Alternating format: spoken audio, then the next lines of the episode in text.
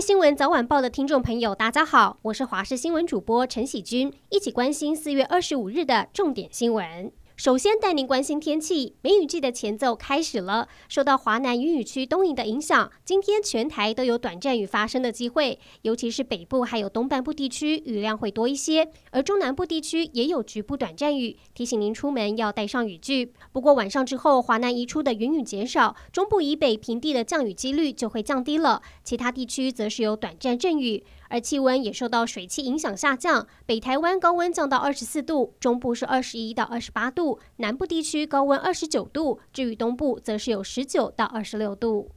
国内新冠病毒疫情死亡个案再添一例。昨天，中央流行疫情指挥中心公布新增六例境外移入个案，其中七十多岁蔡姓男台商，四月八日从菲律宾返台，入住防疫旅馆后，心情和食欲不佳，十九号就医，但是没有发烧和呼吸道症状，所以未采检。二十一日，旅馆人员察觉他未领早餐，入房查看，发现他沉尸沙发上，是第十二例死亡个案，也是首例在检疫场所过世的确诊者。另外，中华航空再增一名货机机师确诊，是五天来第五名染疫机师。初步研判可能是直飞纽西兰、荷兰时所感染。相关疫情讯息，下午两点，卫副部长陈时中将坐镇指挥中心召开记者会。另外，国际疫情方面，印度吹起疫情海啸，三天内近百万人染疫。因为放宽防疫规定，导致疫情反扑的印度，昨天新增确诊三十四点六万例，再创新高纪录。总计全印度已有一千六百六十一万人染疫，近十九万人死亡。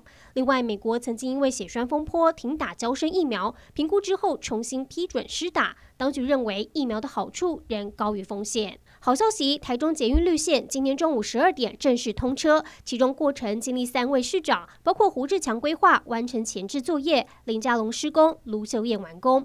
从动工到前后正式通车，一共花了十二年。中捷表示，绿线从三月二十五日起试营运。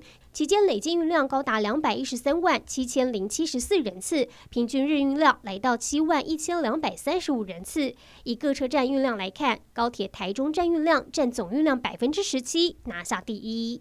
台中市小一男童疑似练柔道被不当操练，重伤昏迷，引发各界哗然。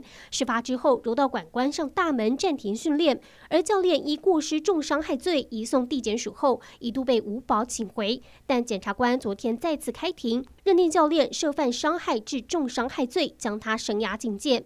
台中地院认为河南涉嫌重大，有勾串证人之虞，裁定羁押禁见。